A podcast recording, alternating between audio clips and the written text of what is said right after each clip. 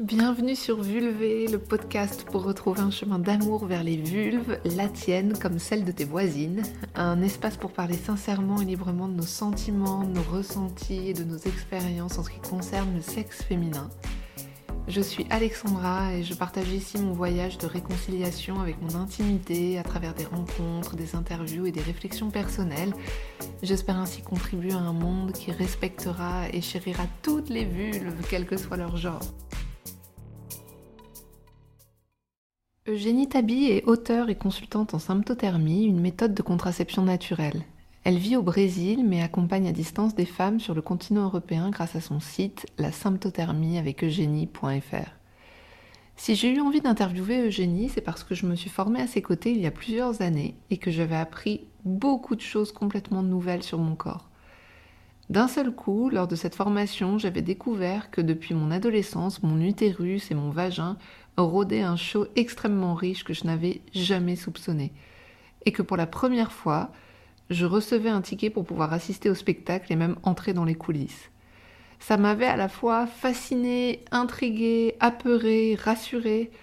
J'avais vécu un mix d'émotions que je n'ai pas encore tout à fait démêlé, un mix entre l'empuissancement d'enfin mieux comprendre mon corps et la gêne presque honteuse d'être passé complètement à côté auparavant.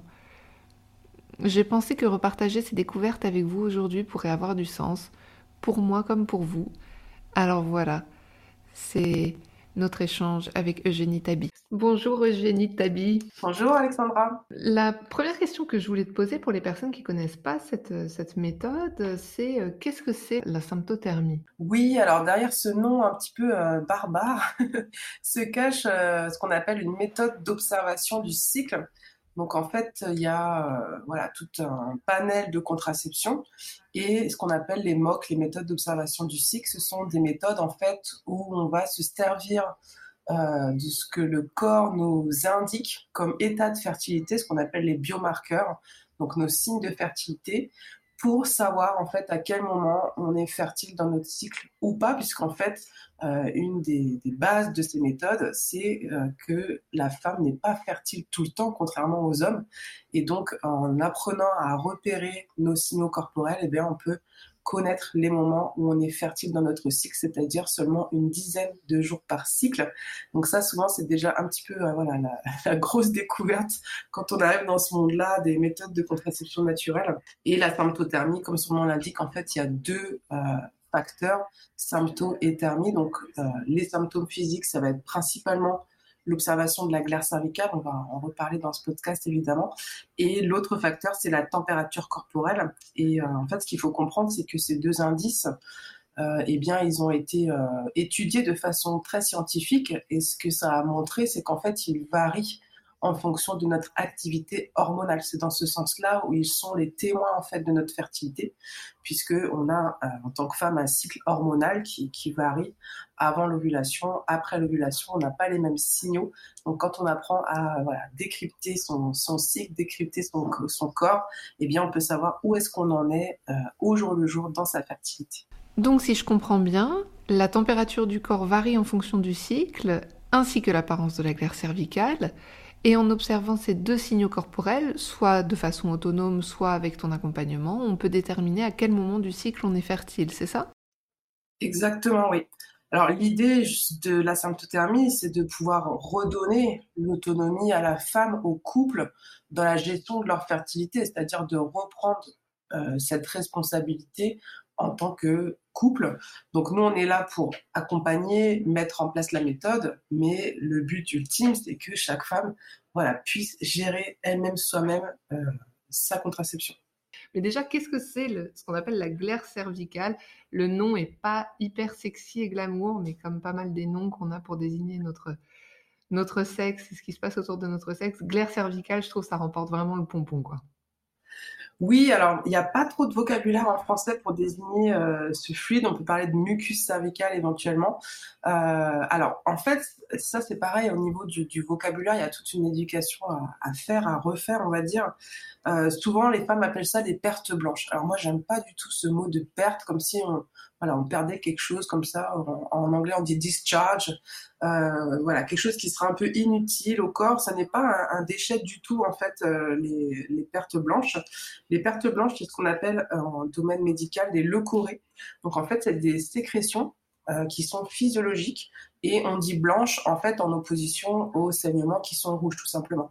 Mais on a plusieurs euh, substances, plusieurs fluides qui composent ces pertes blanches, puisque par exemple le, bah, le vagin c'est un milieu qui va être euh, humide comme la bouche en fait. Hein. donc il y a voilà il y a une muqueuse qui est là, c'est tout le temps humide. Mais la glaire cervicale, plus spécialement, elle, elle vient pas du vagin, elle vient d'un petit peu plus haut, euh, au niveau de la partie basse en fait de l'utérus, qu'on appelle le col de l'utérus. Et euh, en fait, dans ce col, il y a des euh, cellules particulières, il y a différents types de cellules qui vont produire différents types de glaire cervicale. Donc en fait, selon euh, l'empreinte hormonale dans laquelle on est, selon notre taux d'œstrogène, notre taux de progestérone, ou des fois quand il n'y a pas d'hormones non plus, eh bien ça va faire euh, que ça va varier en fait la texture de la glaire. Donc sûrement, beaucoup de femmes ont déjà vu hein, de façon très empirique, on, va parler cash, mais voilà, dans le fond de la culotte, en allant aux toilettes, euh, quelque chose sur la culotte, c'est ça euh, les pertes blanches et ça peut être souvent la glaire cervicale.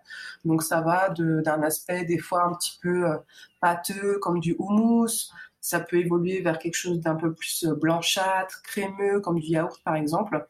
Et dans les périodes très fertiles, on va être plutôt sur quelque chose de transparent, glissant. Quand on s'essuie aux toilettes, ça va, ça va glisser au niveau du périnée, ce qu'on appelle la glaire blanc d'œuf. Et là, c'est euh, une glaire qui est de très bonne qualité. Et en fait, plus on va vers cette bonne qualité, plus ça montre qu'on a une élévation en fait de notre taux d'œstrogène. Donc c'est assez simple en fait d'accès, tu vois, de faire la corrélation entre ce qui se passe dans notre système hormonal et ce que notre corps il envoie comme message pour en témoigner tout simplement.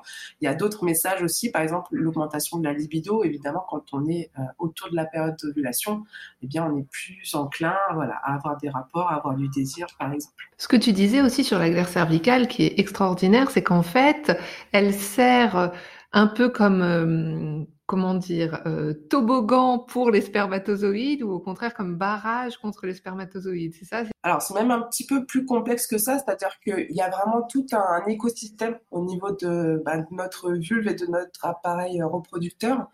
Euh, c'est-à-dire que le, vagin, lui, il est un peu comme euh, voilà l'épreuve pour arriver jusqu'au sein Graal, tu vois? Donc il y a des moments où ce terrain-là, il est très très acide, donc il est très défavorable aux spermatozoïdes, c'est-à-dire que on dit souvent que, par exemple, pour euh, concevoir un bébé, il faut euh, une centaine de spermatozoïdes et un ovule, mais en vrai, il faut aussi de la glaire cervicale pour qu'ils puissent se rencontrer.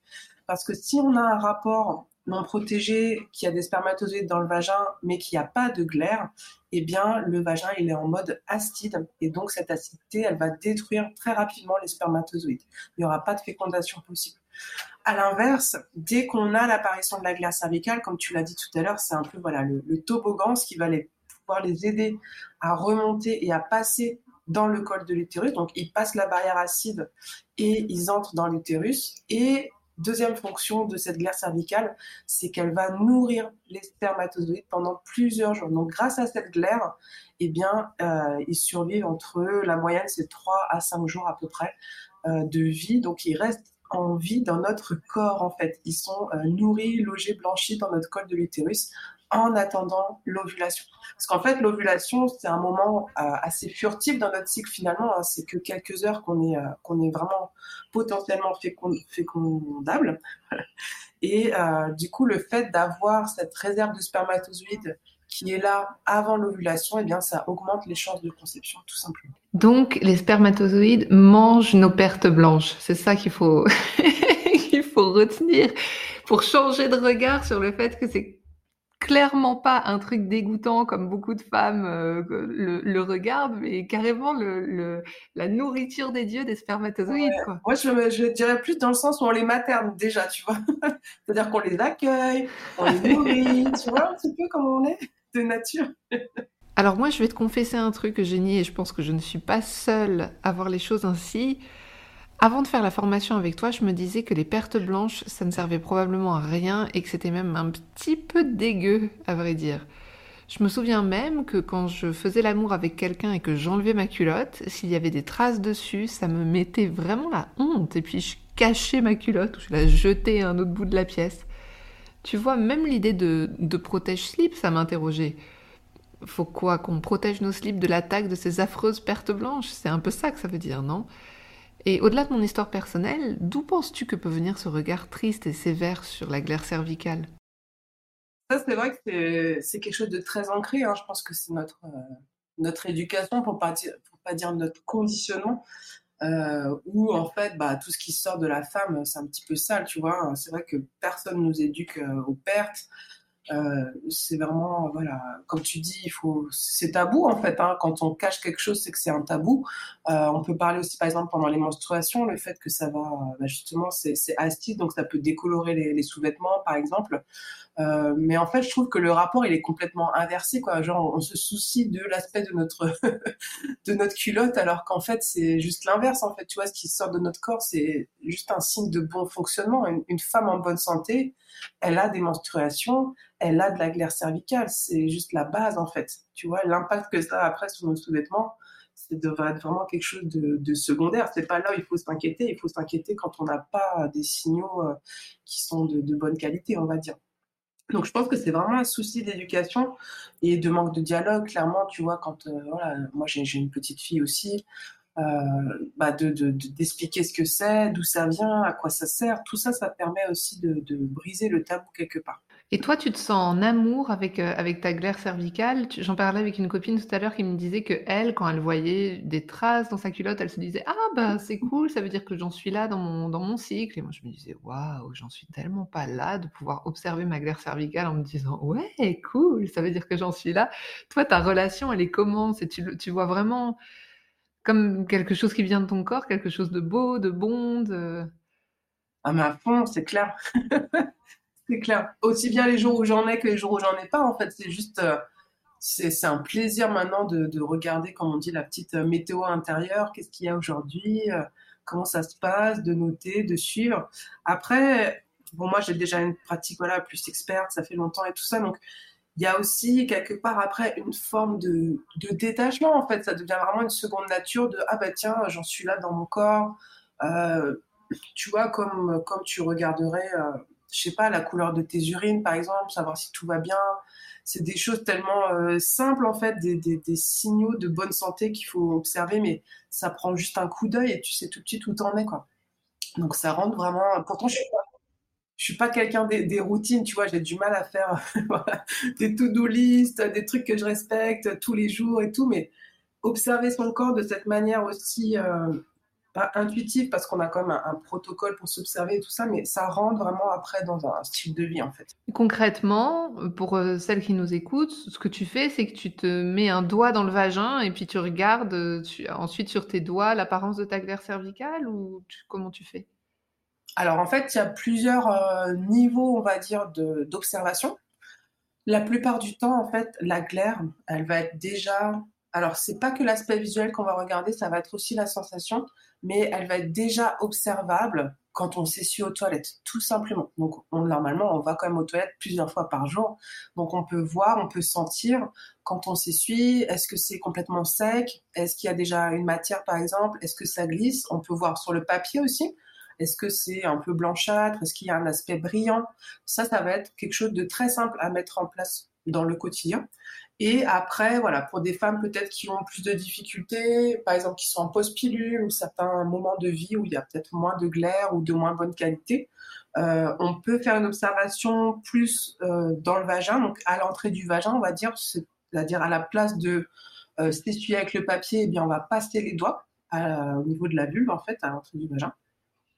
Et il y a cette troisième option, éventuellement pour celles qui veulent, d'aller euh, un petit peu à la pêche. Donc là, on va aller plus à l'intérieur, plus vers le col de l'utérus, et avec deux doigts, un peu comme les, baguettes chinoises, on va aller voilà saisir et récupérer, tirer vers l'extérieur la glaire pour faire une observation. En général, il y a plus de quantité, mais euh, en symptothermie, on se base pas forcément sur la quantité, on va plutôt regarder la qualité, c'est-à-dire son aspect euh, plutôt trouble ou transparent, plutôt euh, blanchâtre, et l'élasticité aussi beaucoup. Si c'est extensible ou pas. Ça varie la quantité de la glaire en fonction des femmes Est-ce qu'il y a des femmes qui font, qui produisent beaucoup de glaire, d'autres euh, pas beaucoup, mais sans que ce soit un indicateur de est-ce que c'est bien, est-ce que c'est mal, mais simplement de différences physiologiques?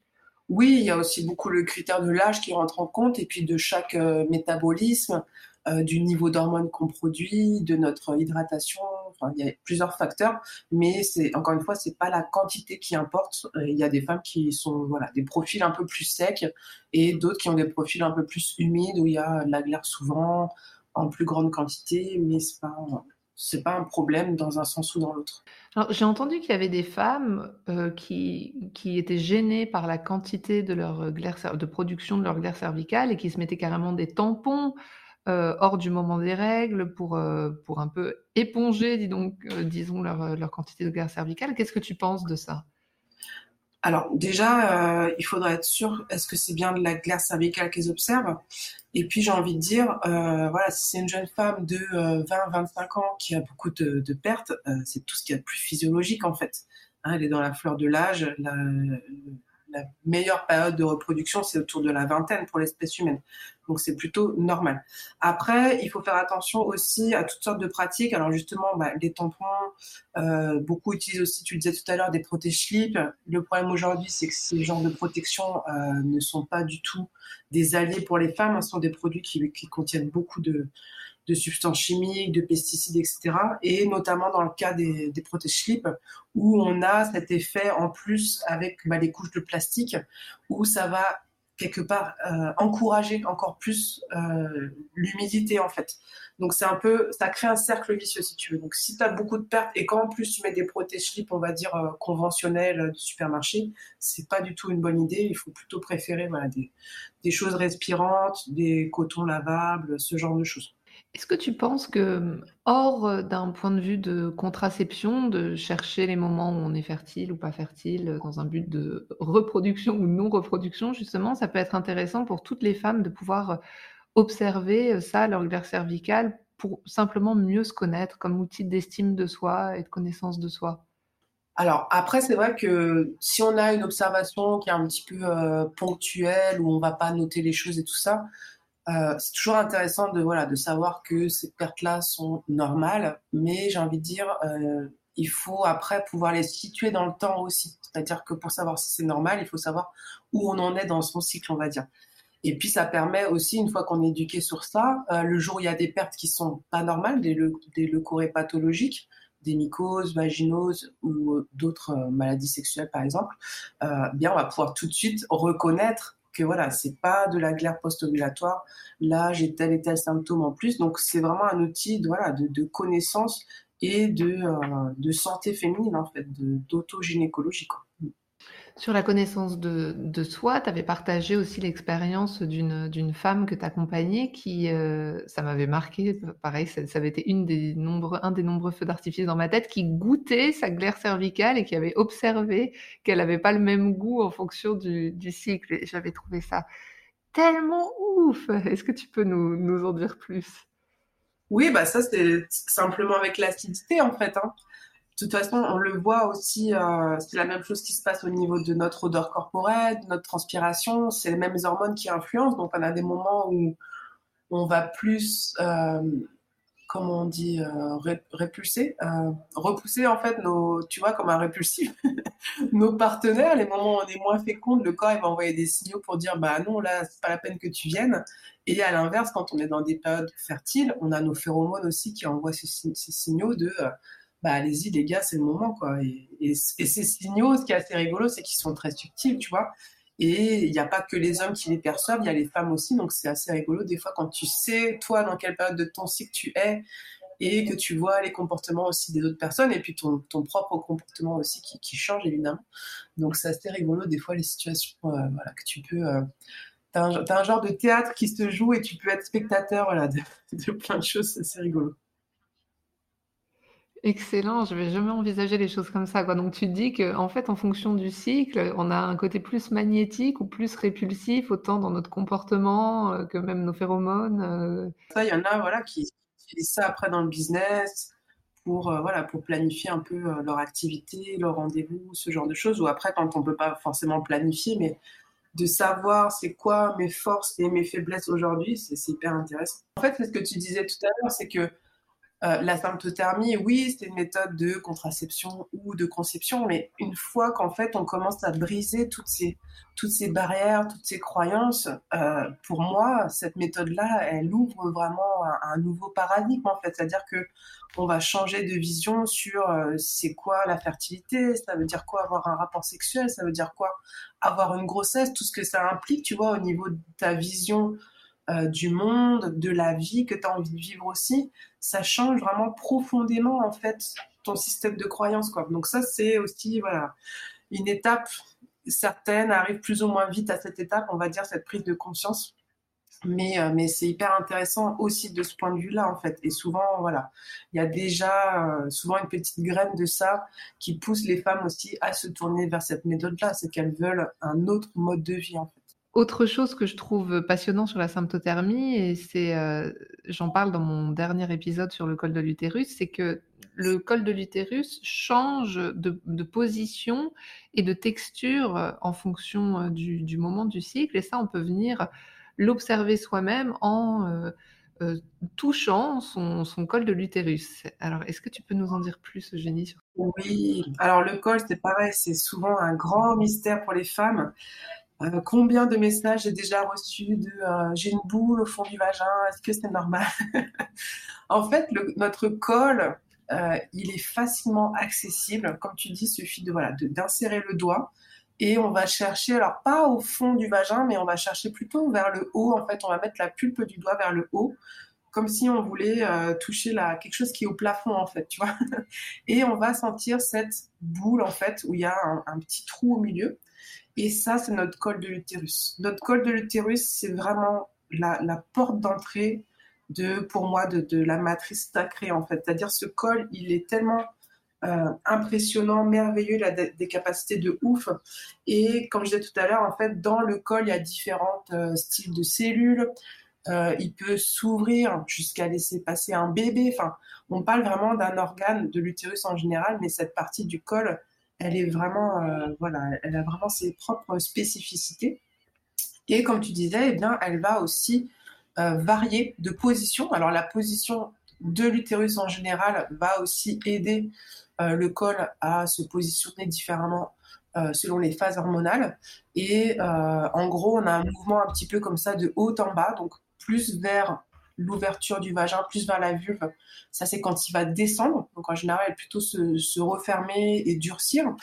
Il y a des femmes, encore une fois, qui, constatent ça de façon empirique. Par exemple, quand elles ont des rapports sexuels euh, dans certaines positions, bah, selon les phases du cycle, elles vont dire Ah, bah tiens, c'est pas comme d'habitude.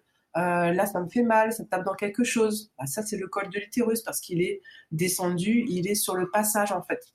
Euh, les moments où on est très fertile, bah là, les portes s'ouvrent. Hein. la matrice, elle veut accueillir la vie, donc les portes s'ouvrent, le col se dilate, euh, l'ouverture s'agrandit et le col il remonte complètement. Donc là, ça peut être des moments où on peut même plus le toucher, par exemple, tellement il est euh, effacé, il est remonté. Donc il y a aussi des, voilà, je ne sais pas si c'est des légendes urbaines ou voilà ce qu'on raconte, qu'il y a certains peuples en fait qui ont cette connaissance bah, de façon intuitive et empirique, où les femmes en fait elles touchent leur col de l'utérus pour savoir dans quelle phase du cycle elles sont tout simplement. Quoi. Toi, en es là quand tu touches ton col, tu sais où, tu es Alors dans la symptothermie que j'enseigne, euh, le col c'est facultatif parce que aujourd'hui il y a beaucoup de femmes malheureusement qui ont euh, qui ont subi des voilà des, traumatismes ou des violences sexuelles. Donc, c'est pas forcément quelque chose qu'on va mettre très en avant d'aller faire euh, l'observation en interne. Pour celles qui le veulent, on transmet cette pratique, bien sûr. Euh, moi, j'invite les femmes, en tout cas, à découvrir où est leur col, mais on va dire dans la pratique quotidienne de la symptothermie, c'est pas un élément qui est forcément euh, très intéressant. Personnellement, je le fais pas, pas quotidiennement, je le fais même rarement.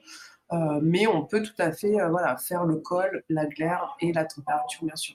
Ouais, je trouve ça vachement euh, chouette ce que tu dis là sur, sur les abus sexuels parce que, à titre personnel, moi j'ai vécu des abus sexuels et je vois que ça me fait peur un peu de toucher mon col. Quoi. Tu vois que ça crée une sorte d'inconfort. Peut-être que je, vis intérieurement une sorte d'injonction de ah il faudrait que je sois plus cool que ça, il faudrait que j'arrive à toucher mon col et à me sentir à l'aise ou alors à me sentir vraiment bien avec ma vulve alors que c'est pas tout à fait le cas. Et je crois que c'est vraiment bon de rappeler euh, aux femmes qu'on va chacune à notre rythme sur ce chemin de découverte de soi et que c'est important de, de, se respecter dans ce chemin-là. Qu'est-ce que tu en penses? Oui, c'est sûr que le corps il a, il a ses mémoires donc. Euh, et puis, encore une fois, il y a l'éducation individuelle et collective. Il y a aussi tout un égrégore autour de, euh, voilà, de, l'éducation, de la religion. Euh, il, y des, il y a des méthodes où on touche pas du tout sa vulve, tu vois, des méthodes d'observation du cycle pourtant. Mais on met pas les doigts, tu vois. Il y a des restrictions encore comme ça, des fois qui sont attachées, qui sont assez profondes, après, il y a, voilà, c'est comme tu disais, c'est vraiment un chemin personnel. Euh, il y a des femmes qui vont avoir besoin de le faire pour justement libérer ça, pas forcément d'un point de vue de la méthode. Donc voilà, toutes les approches euh, sont valables en tout cas, mais il n'y a pas d'injonction, il n'y a pas d'obligation du moment qu'on peut observer euh, voilà, ce qui se passe avec plus ou moins de détachement, de distance. Ça peut être en externe, ça peut être en interne, mais il n'y a pas de souci pour, pour la pratique. Et je voulais rajouter aussi un petit, un autre, un troisième critère troisième et quatrième même, euh, justement, qui vient pas directement de la symptothermie, mais c'est des choses qu'on connaît, qui sont utilisées dans d'autres euh, méthodes d'observation du cycle. Au niveau justement de, de la vulve en elle-même, eh bien, on observe aussi des changements. Euh, notamment quand on rentre dans la phase où il y a les œstrogènes, où on va avoir, on le voit même en extérieur, on va avoir une peau qui est beaucoup plus euh, pulpeuse, lumineuse, on a peut-être moins de boutons par exemple. Et en fait, ça joue aussi au niveau des lèvres de la vulve, où la vulve va être plus gonflée en fait. Ça, c'est un, phénomène qu'on voit aussi chez les, les, grands singes, chez les primates. Euh, où la vulve, en fait, elle se gonfle, tu vois, pour euh, le, rapport soit plus agréable, tout simplement. Et on a euh, aussi, au niveau des ganglions, au niveau du pli de laine, on peut sentir avec les doigts soi-même, il y a un côté, quand il y a l'ovulation, le côté de l'ovulation, il y a un petit gonflement, il y a comme un petit poids qui se fait au niveau des ganglions. Donc ça, c'est aussi des signaux euh, extérieurs qui sont un peu plus subtils voilà, à observer, mais qui sont intéressants bah, justement voilà, du, point de vue du, thème d'aujourd'hui de la vulve. Donc votre vulve aussi, eh bien, elle a son propre euh, rythme. Des fois, elle est plus hydratée, des fois, elle se dessèche un petit peu, les lèvres sont voilà, plus, moins remplies, on va dire. Si jamais vous voyez ces genres de variations, c'est pareil, c'est tout à fait normal. Excellent, merci beaucoup Eugénie. Et pour finir, qu'est-ce que tu, tu auras envie de dire aux femmes qui sont euh, intriguées par cette méthode, mais qui ont peut-être euh, qui, le regardent un peu de loin et un petit peu prudemment en se disant «Oh, ça a l'air bien, mais je crois pas que ce soit pour moi. Qu'est-ce que ça serait quoi ton message de démocratisation de cette méthode? Alors après, il y a un petit peu euh, deux aspects. ce dont on a parlé aujourd'hui, ça va être beaucoup la connaissance de soi, l'observation de son corps. Ça, c'est une première étape que j'invite vraiment les femmes à franchir, d'aller à la rencontre de leur corps, parce que c'est quand même un comble. C'est que nous qui avons euh, des utérus et des vagins, on est quand même les dernières informées de ce qui se passe dans notre corps. Enfin, je veux dire, moi j'ai plein de femmes, moi-même j'ai découvert euh, ce que c'était, euh, voilà, un cycle, vraiment un cycle menstruel à, plus de 25 ans. Enfin, souvent c'est 30 ans, 35 ans, où on nous informe pas en fait de ce qui se passe. Alors oui, toujours la même chose, l'ovulation 14e jour, mais ça c'est pas la réalité. Donc déjà voilà, d'aller à la rencontre de votre corps, d'aller voir ces différentes variations et qui peuvent se manifester sous, bien d'autres formes aussi euh, que ce qui se passe vraiment seulement à la vulve. Et puis après, la symptothermie, on va dire, elle va répondre à un besoin plus profond parce qu'il y a toute une méthodologie derrière, il y a tout un système aussi où on va interpréter ces données. Voilà, c'est quelque chose d'assez carré. Donc, celles vraiment qui ont besoin d'une contraception qui va être efficace, eh bien, c'est celles-là qui vont voilà plus euh, investiguer la méthode, se former, pratiquer au quotidien. Euh, d'autres vont l'utiliser plus pour tomber enceinte. Souvent, c'est quand il y a un petit peu des problématiques voilà, d'hypofertilité. On attend bébé déjà depuis quelques mois. Bon, on va chercher un outil pour un petit peu euh, creuser cette problématique. Donc vraiment, la symptothermie en elle-même, elle répond à un besoin plus profond, on va dire, que juste la connaissance de soi. Même s'il y en a qui le pratiquent voilà, pour se connaître, mais souvent il y a euh, voilà, peut-être un moment de célibat, et puis on espère retrouver un partenaire. Donc il y a quand même toujours derrière ce côté où voilà, je, me protège d'une grossesse. Quoi. Euh, après, voilà, celles qui veulent se former, euh, il faut vraiment aussi bien prendre les informations, savoir vers quoi vous allez vous tourner et attendez-vous à un changement de vie en tout cas. on va dire conséquent, voilà, c'est ma petite mise en garde. Mais sinon, non, franchement, découvrez votre cycle, vous allez, vous allez vraiment apprendre plein, plein de choses. C'est un outil merveilleux pour nous en tant que femmes.